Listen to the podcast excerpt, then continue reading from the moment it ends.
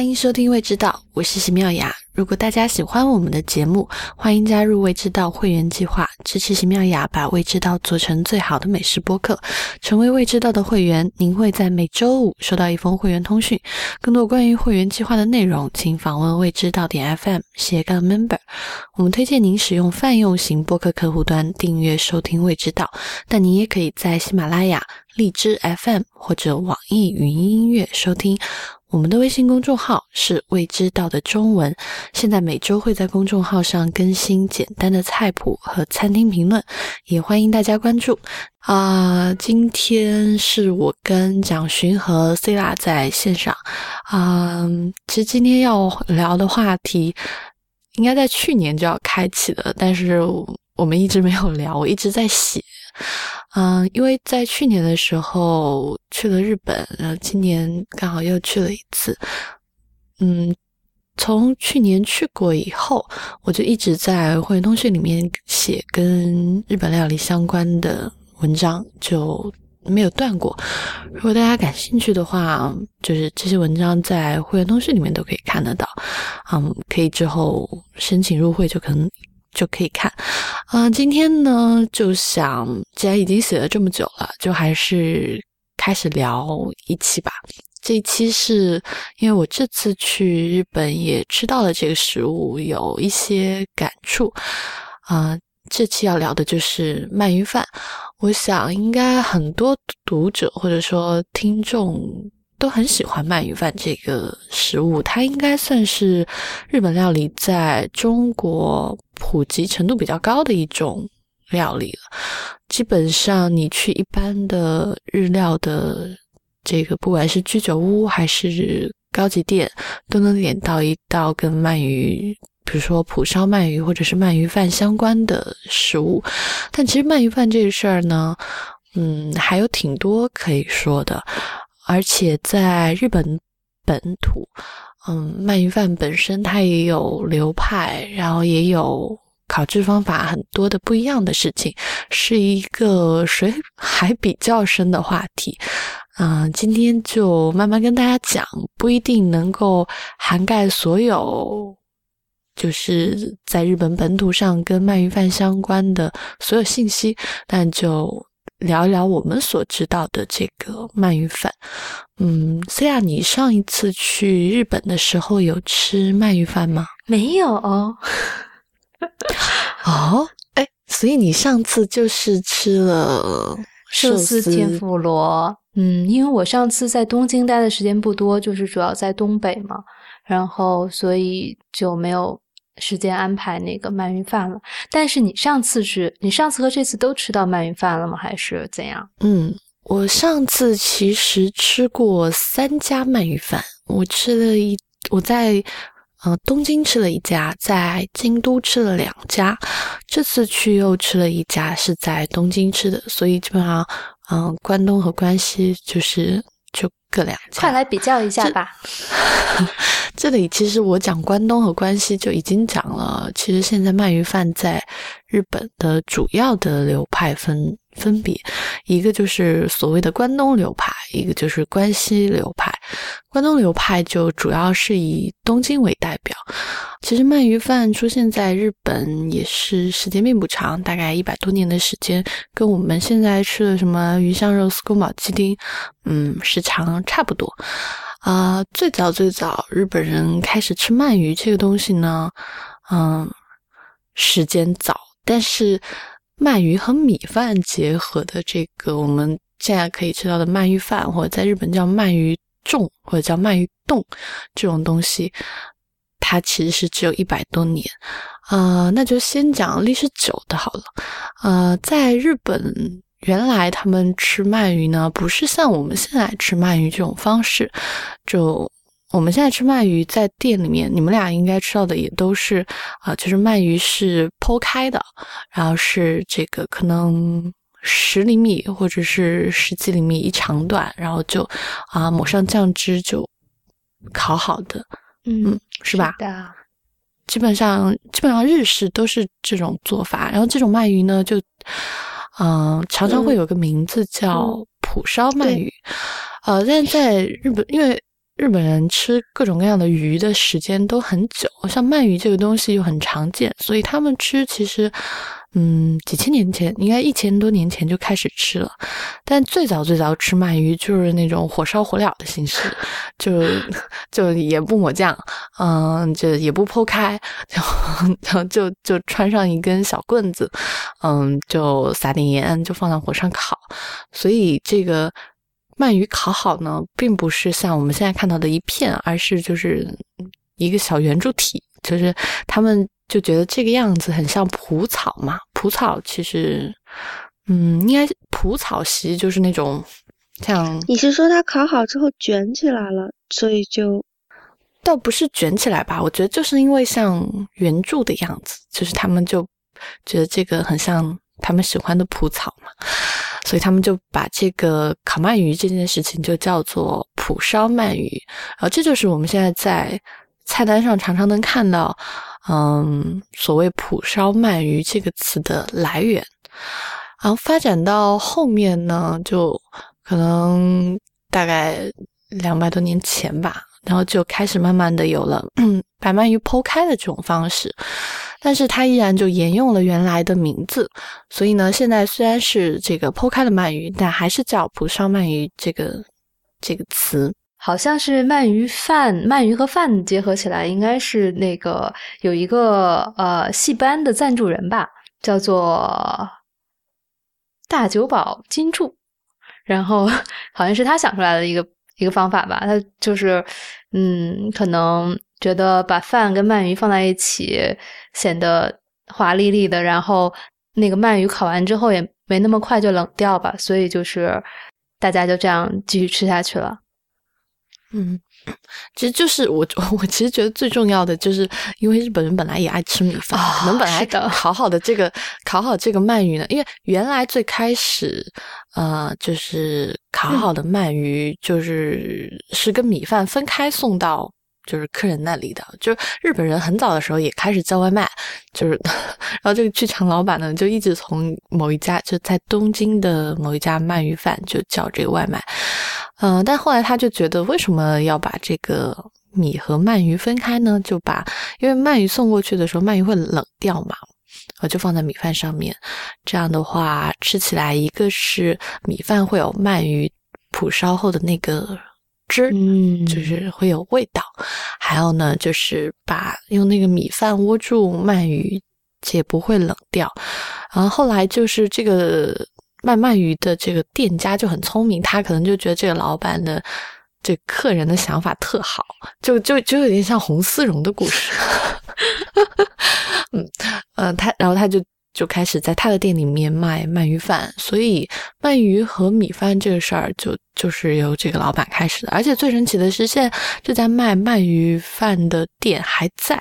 就他还在日本桥开业着。这家店叫大野屋，如果大家有兴趣，有去过吗？我没有去过，就嗯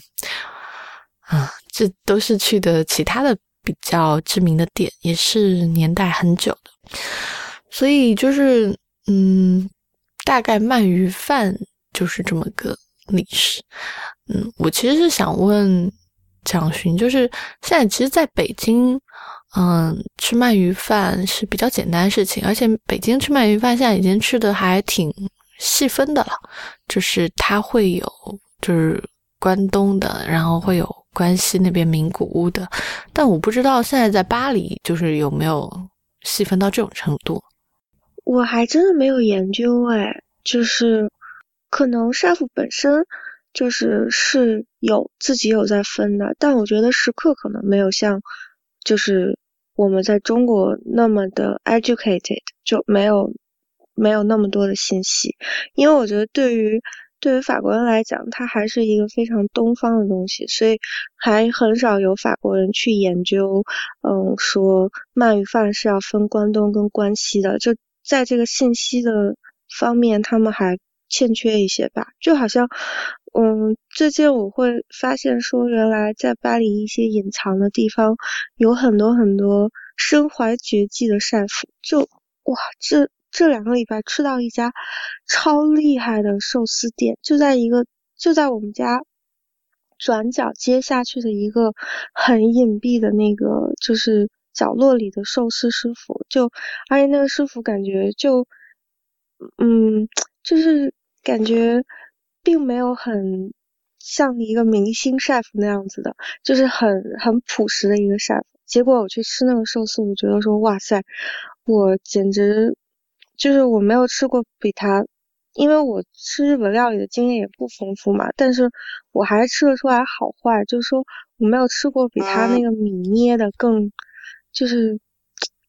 更完美的米，因为它那个米既松散，然后又不会散开，然后鱼又很新鲜，然后我觉得他处理他处理整个寿司的那个方式都让我觉得很惊艳，所以可是。我去吃的话，我就会觉得说啊，当然我觉得法国人也是知道那家店好吃，因为那家店每天晚上都满座，而且就是也会有很多的那个预定啊什么的。可是去预定的客人还是会用米蘸酱油，不会想说，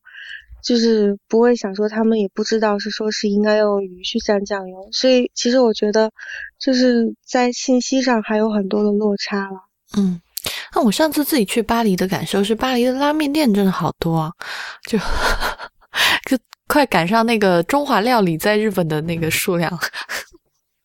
可是巴黎的拉面店有很多是中国人开的，所以真正对，所以真正是日本人在开，然后真正有就是遵循那个好的日本拉面传统的店，其实也就那么一两家。嗯嗯。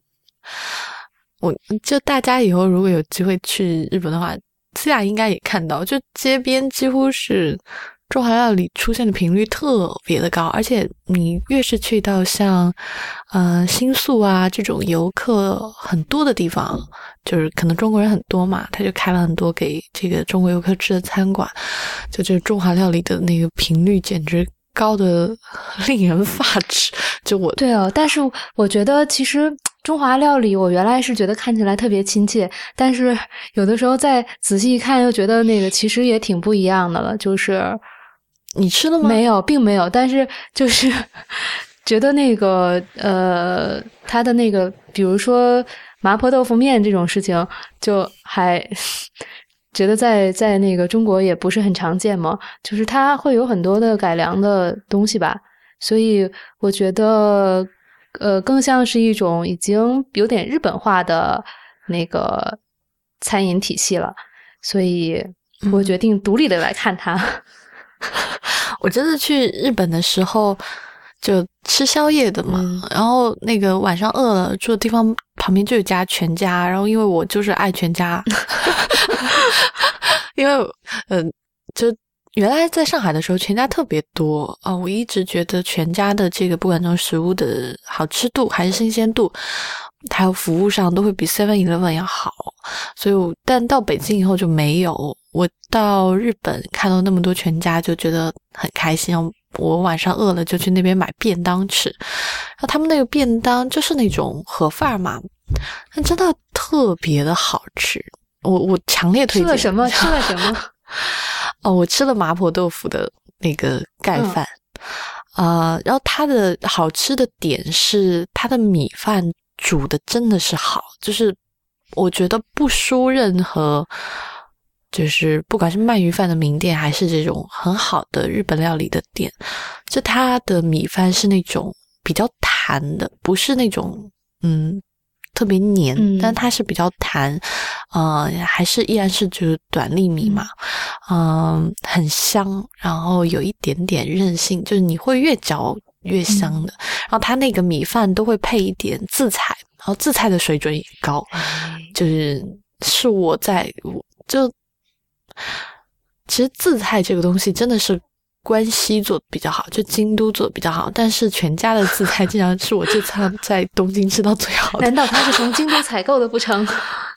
就我也反正我觉得他的管理链应该就比较好。但是麻婆豆腐怎么样？麻婆豆腐是属于比较甜辣的豆腐，就是嗯，它有两种。现在日本人做就是中餐也很细分了，就它因为我的那个便当，嗯。就是配菜丰富一点。但这边这份便当配的这个麻婆豆腐就属于那种比较日本的，就是你一看就是呃颜色比较浅，然后吃起来是甜辣的。然后另外旁边就有一一份饭叫这个呃辛辣麻婆豆腐饭，然后那个麻婆豆腐饭看着就很四川，因为它上面还加了蒜苗。然后那个啊，你你能看到那个就是那个牛肉粒嘛，也也是就炒炒的焦焦香香的，然后那个颜色也是比较新比较红艳一点，就看着特别像四川的那个。所以是有传统版和改良版两个版本。是的，所以现在他们也 知道这两个版本的不同，就就在做这。我那天晚上就买了这个饭回去吃，我其实觉得还挺好吃的。就如果你当然是那种嗯吃。就不喜欢吃甜肉，不喜欢吃所有甜的食物的人，你可能就不会喜欢。但只要你稍微能接受菜里面有一点糖，那它就还是一个挺好吃的便当。而且它米饭真的特别特别好吃啊！然后我那天还在那个超市里面买了一个叫酸辣汤的东西，那酸辣汤也很好喝，但它跟我们国内喝的酸辣汤已经不太一样。就国内的可能就是。胡椒和辣椒油还有醋，就是冲出来的。哦，它那个酸味，呃，我跟我朋友喝都觉得有有一点醋的酸，但更多酸是来自于番茄的酸，就是它用番茄替代了醋，然后里面还除了我们平时酸辣汤里面的什么豆腐、蘑菇，然后它还加了粉丝。整体来说，我觉得风味是好的，但是确实是比较偏。日本柔和的那一面，就好像日本的咖喱也是甜口的比较多啊。回到鳗鱼饭，就刚刚也讲了，其实鳗鱼饭这个东西，关东和关西的做法不一样。但是我想说，在聊做法之前，还是先聊两个东西，就是两个地域的鳗鱼饭吃起来有什么样的不一样。我第一次去日本的时候，在东京吃的就是啊，鳗鱼饭之神要出现。野田盐吗？难道是？对，虽然知道，嗯，就是啊，我刚才就是想问，因为我还蛮，就是日本料理这一块我一点都不了解，嗯，所以我之前就想说，我我去我去过一间店，好像很有名，在巴黎，然后我不知道原来是大名，就是我知道野田盐啊，野田盐在巴黎有店，哎啊，巴黎都分了店吗？对，哎，这个之后可以去查一下是不是他们开过去。所以你去了是吗？对，我去了，就真的很好吃。可是我不知道原来野田园是那么有名的。我刚才就是想问说，我知道有一家，我知道有一家店很有名，然后他的 chef 是野田园，我想问你们知不知道他？哦，好吧，你们俩可以说一下，不同地方的野田园有什么不一样。嗯，嗯就这个鳗鱼饭之神呢，就跟我们之前说过的寿司之神和天妇罗之神，就是三个好兄弟，就好朋友，就经常互相吃。嗯，鳗鱼饭之神的这一家，他名气很大了，然后自己也是米其林一星的店，所以他现在在他的本店之外，就是挨着那个楼，他又拓了一个楼，所以他就是算他。本店就有两幢楼，然后它在东京还有其他的分店。嗯，我当时是去的本店的这一家野田彦呢，原来就是现在这个老板的父亲，因为他们是一代一代传下来的嘛，是以坚持用天然鳗鱼，嗯。而著名的，这个是这个时候就要讲到说，天然鳗鱼和养殖鳗鱼到底有多大的差别。其实现在在日本本土要去吃天然鳗鱼，都是一件非常非常困难的事情。我在日本吃了这四碗鳗鱼饭，没有一次去遇到这个天然鳗鱼。每一次问老板，老板都说今天没有，今天没有。但他们会在介绍里面说啊，他们是有。天然鳗鱼和养殖鳗鱼的这个比例的，有时候有比例是什么呀？反正他他具体有有数据吗？他野田言说自己是三起，哪个是三啊？天然是三，嗯。那我当时去的时候还是在鳗鱼比较肥美的季节，依然没有。他说那天没有没有好货，嗯。后来我朋友去也没有吃到，嗯。嗯，日本人当然对这个养殖和以这个天然是有执念的，就是嗯，一般都认为是天然的比较好。嗯，其实就是天然的鳗鱼长的时间特别的慢，大概一条鳗鱼长起来就是长到我们能吃的时间呢，要至少需要八到十年的时间，所以它的风味比较足，然后肉也很比较肥美一点啊，因为常运动嘛，就是不是像养殖鳗鱼可能这个养的时间短，所以它的肉质会有弹性的多。嗯，养殖鳗鱼就快了，就是大概一两年、两三年的都会有啊，就看你要买的这个大小。嗯，我自己呢吃过一次天然鳗鱼，是这个很好笑的是，我天然鳗鱼居然是在香港吃的。因为当时去这个天空龙吟啊，天空龙吟，反正他们一直直都标榜自己所有食材，或者是大部分在日本，就是日本食材都是从日本空运过来。刚好当时去的时候是夏天，就他们的那道主菜就是烤鳗鱼，就用了这个天然鳗鱼。但我自己觉得，我当时吃的那条天然鳗鱼不算特别肥。嗯，是属于比较中等或中偏瘦的，所以并没有感觉到脂肪的那个嗯丰富感。不过，就是它的肉质真的是和养殖鳗鱼很不一样。比如说，大家如果在国内有吃过鳗鱼饭，国内的基本上就不是基本上全部都是养殖的，没有之一。嗯，就你会知道，特别是这个。蒲烧鳗鱼的那个加汁的那个版本，那个肉质是很细腻的。很多时候大家会用什么入口即化啊这种形容词去形容，但这件事情不会发生在这个天然鳗鱼身上，因为它是有弹性，而且有一点韧性的。它的那个，而且不仅是肉比较韧，它的皮也会更韧一点。当然，皮韧的这个有可能跟它的处理方式有关系，但它整个都是。会让你清晰感觉到质感的这种这样一种存在，嗯，风味呢确实是不太一样，就是嗯，风味这件事情比较难形容，但它确实是更有余味儿，是野性的感觉吗？嗯，倒没有野性，就是觉得这个鱼肉会越。就是越嚼越香，就好像那个鸡会越吃越香，但并不是一定是那个野山鸡的那种风味。嗯，啊，所以还是挺好吃。如果大家有机会，当然是如果大家要去日本吃鳗鱼，第一个步骤不是就是点菜，而是在点菜之前问今天有没有这个野生的鳗鱼。如果有，一定要试试看，因为这是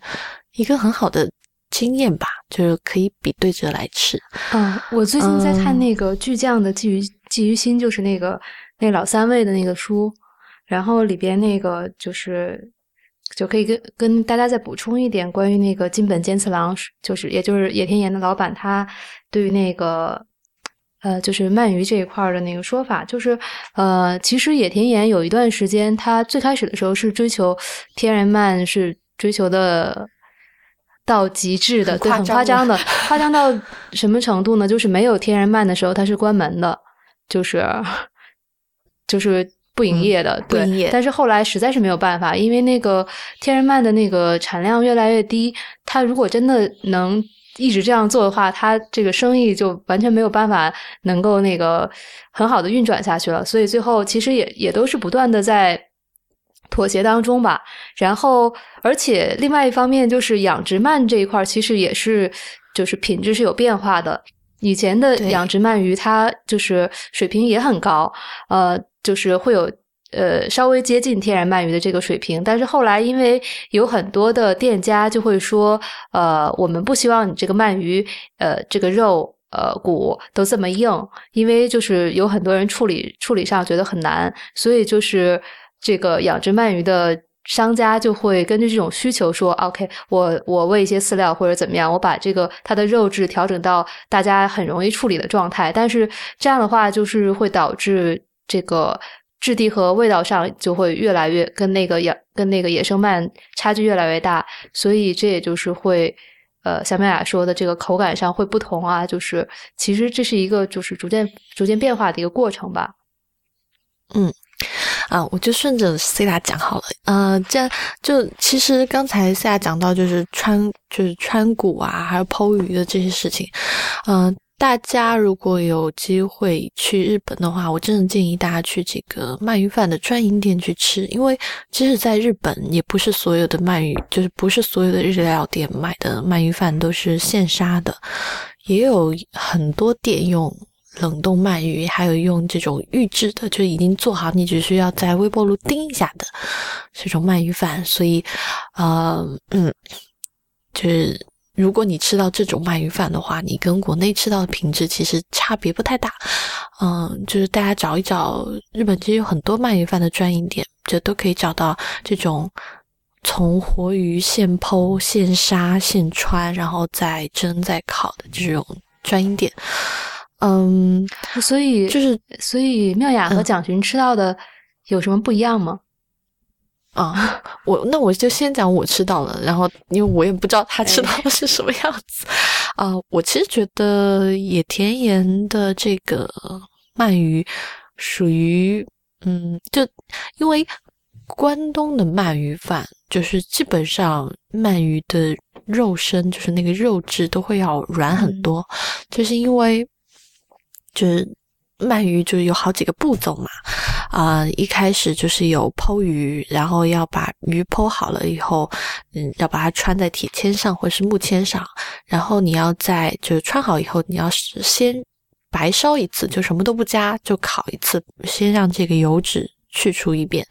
然后再。关东的话，他们会比关西多一个步骤，就是会要清蒸。清蒸的这一部分，一个是去腥，一个是去多余的油脂。因为现在啊，很多主要是因为现在的这个养殖鳗鱼都比较肥，嗯，所以呢，关东人又比较不喜欢吃这个油脂太多或者土腥味太重的这个鳗鱼，所以他们就会要清蒸一遍。呃，然后再会蒸完以后，才是最后像我们吃的时候看到这个样子，就是刷上酱去烤。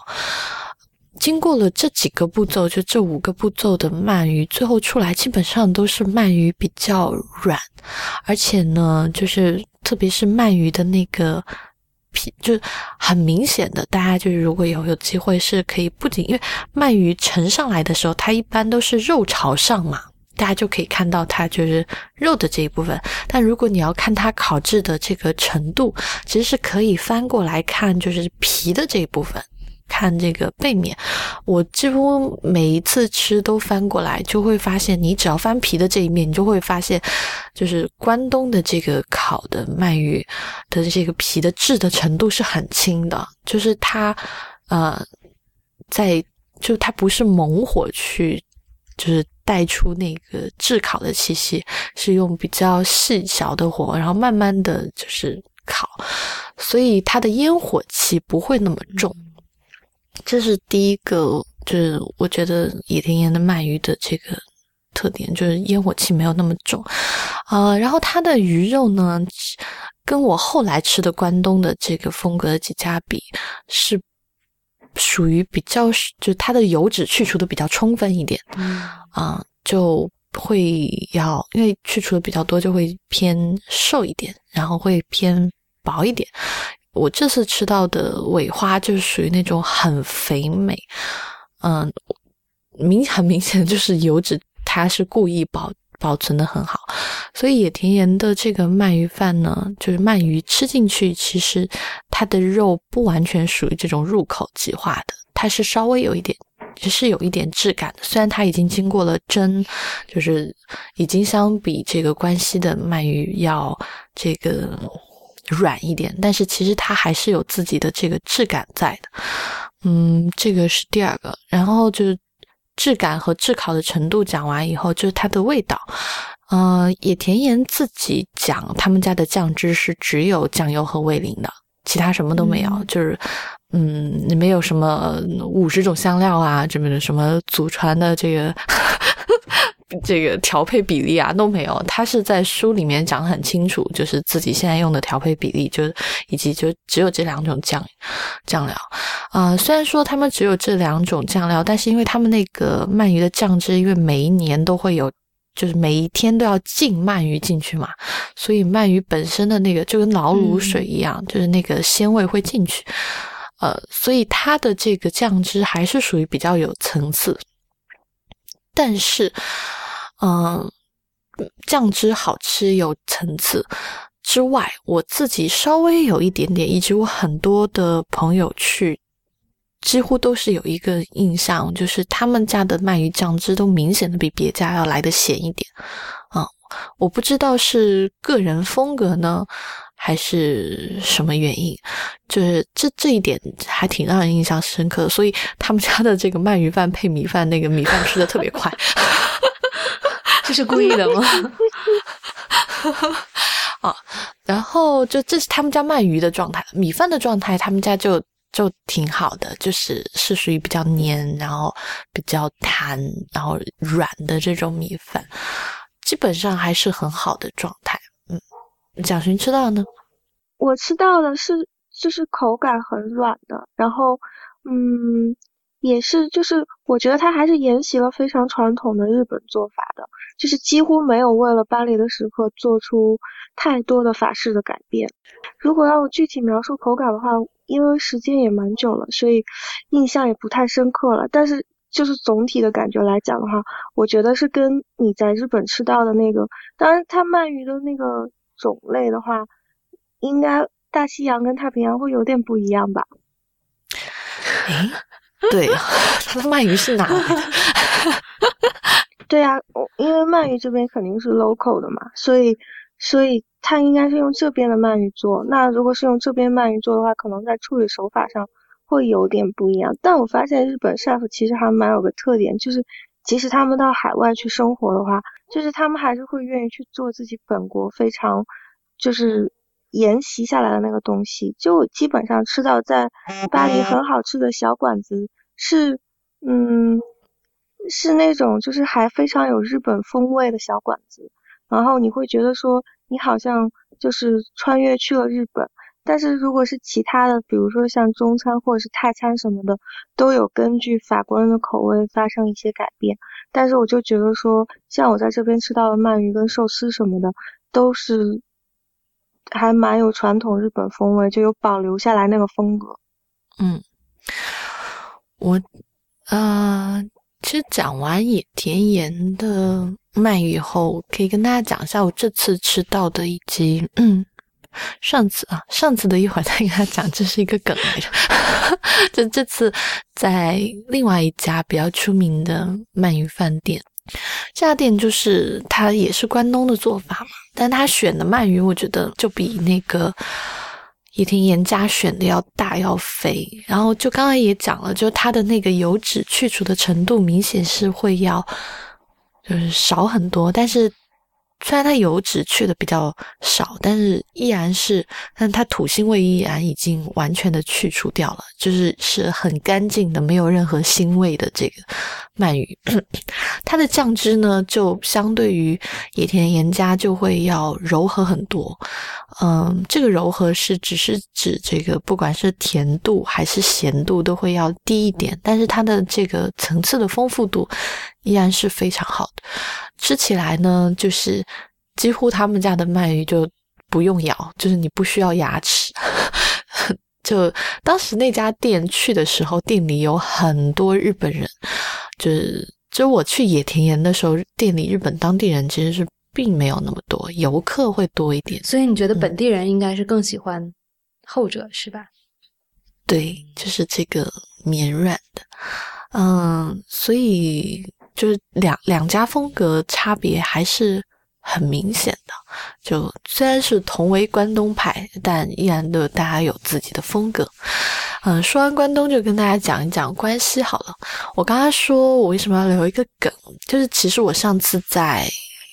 这个京都吃了两家鳗鱼饭店，但是在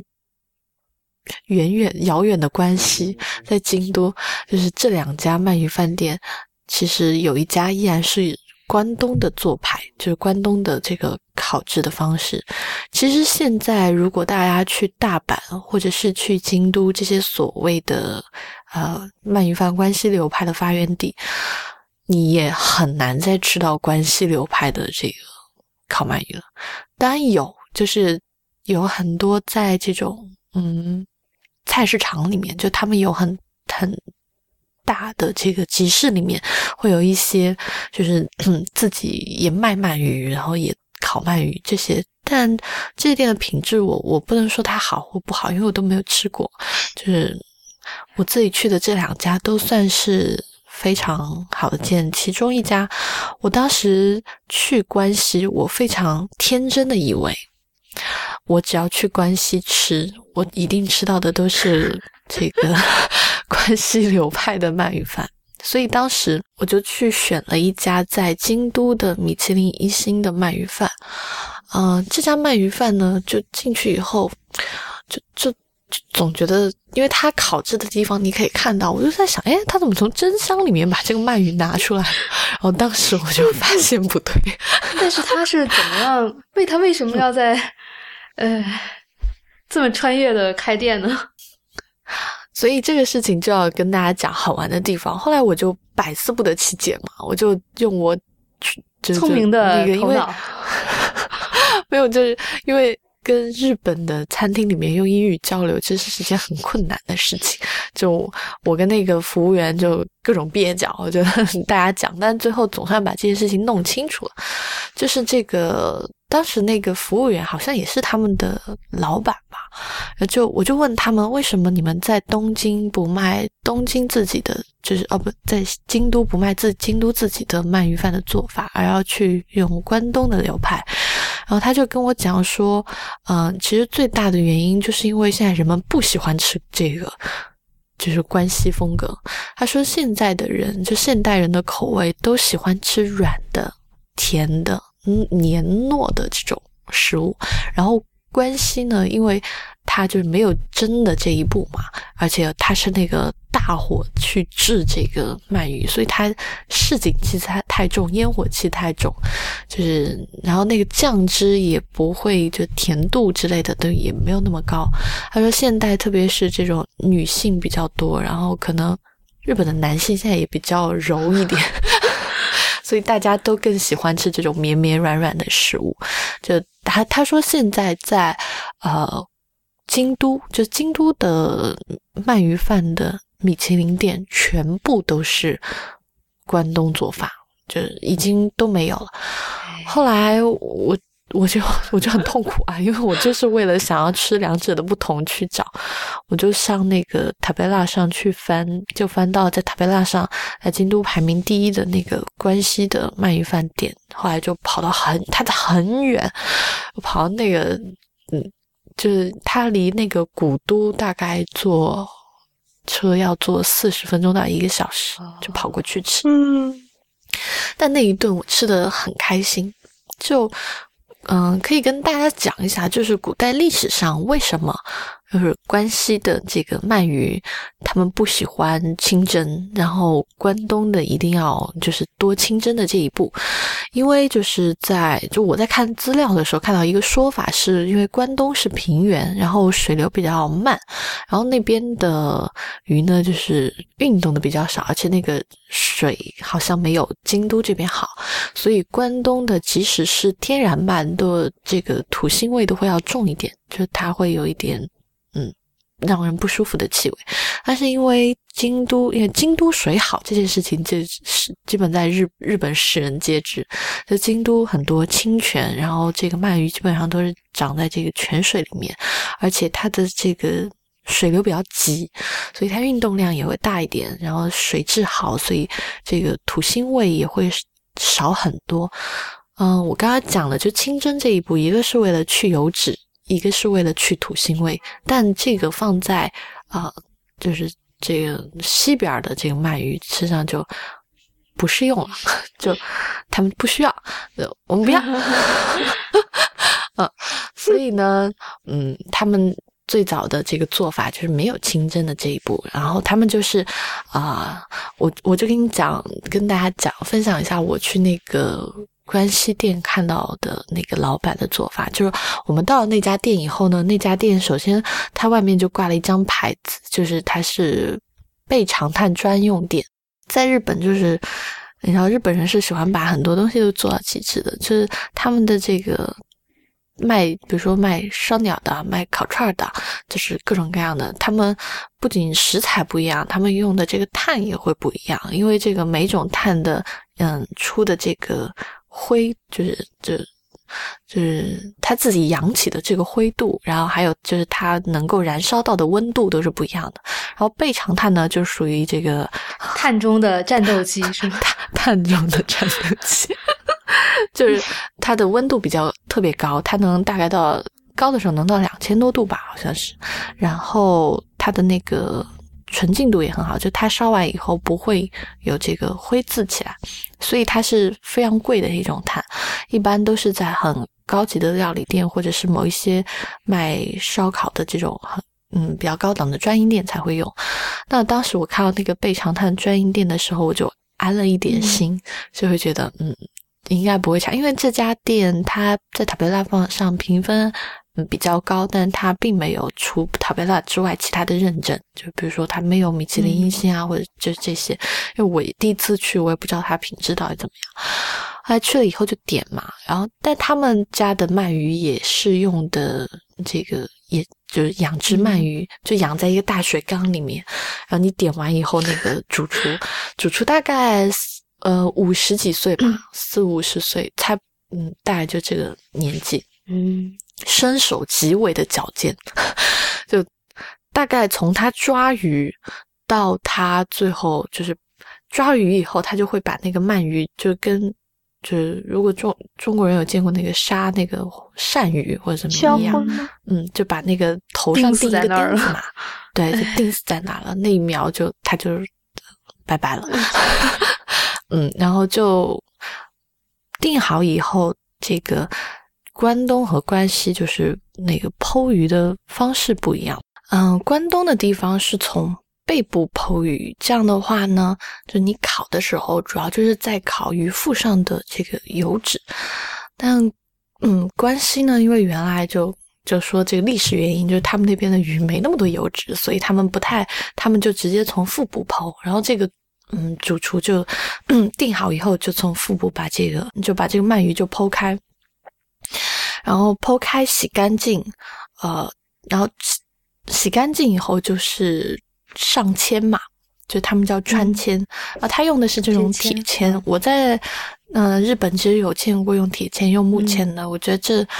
嗯。跟主厨的偏好有关系，他是不是因为那个呀？哎，你就是说，如果是有有清蒸的步骤的，也也有用那个铁签的是吗？我在想，他是不是担心这个铁签容易，就是有太多的水汽，是不会容易生锈或者怎么着呀？有没有这个问题啊？就是传统传统，但我记得我看那个野田彦的照片，他们好像是铁签的。他好像，反正他之前说是说用木签，但我不知道他最后操作现在是什么样了。我是在京都的那家，就是一星的店，对他们家是真的嘛？他们是用的木签。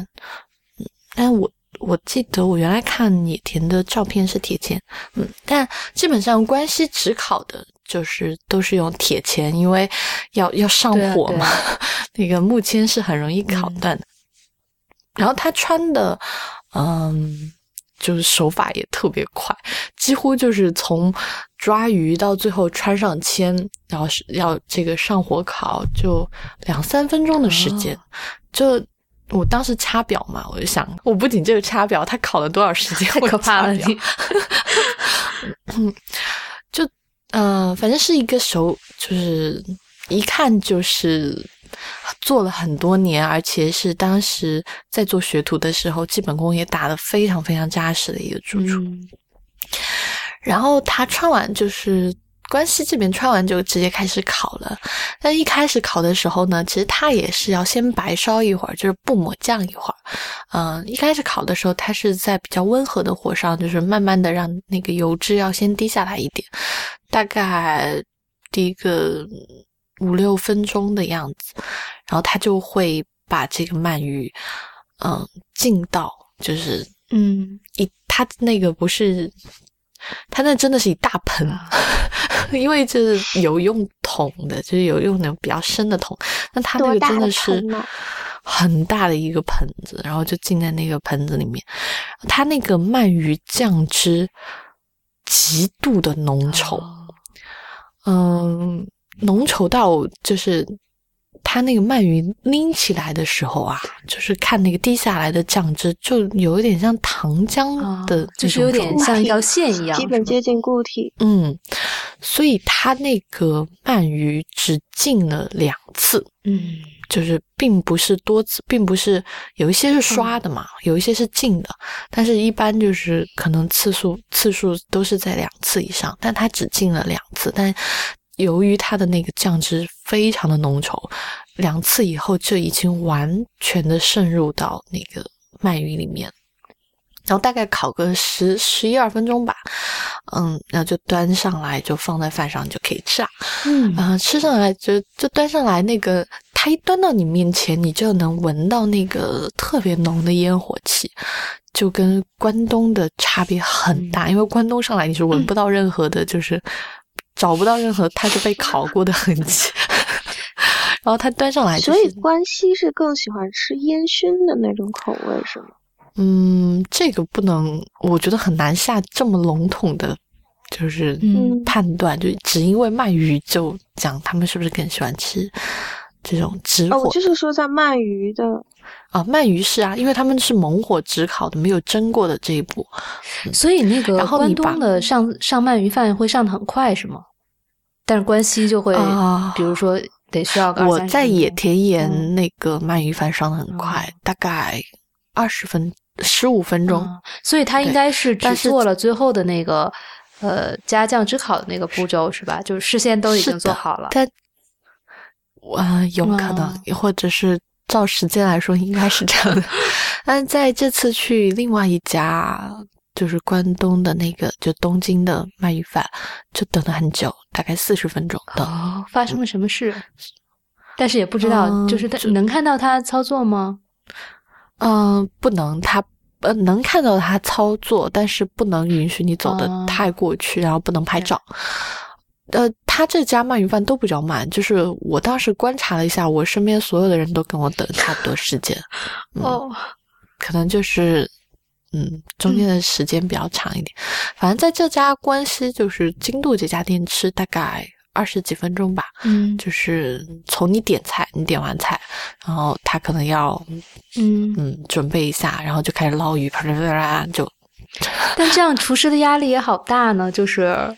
都时刻就在流着口水看着你，然后在那个这个厨师。很开心，就是因为我还给他拍照嘛，我就嗯，然后他这个店里面还挂着他当时考这个厨师这个资格证的那个时间啊，就证书什么，他也挂出来。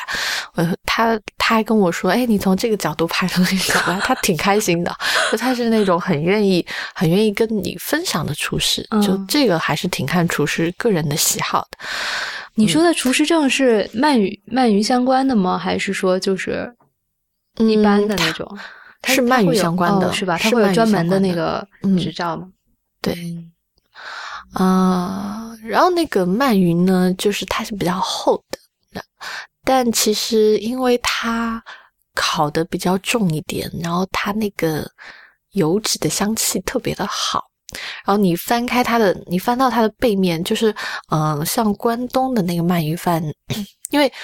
呃，如果大家有经验，就是你烤皮的时候，你就你如果用大火去炙它，它其实是会有那种大泡泡的。对的，就是，嗯，然后那个关西的那家那个大泡泡就特别明显，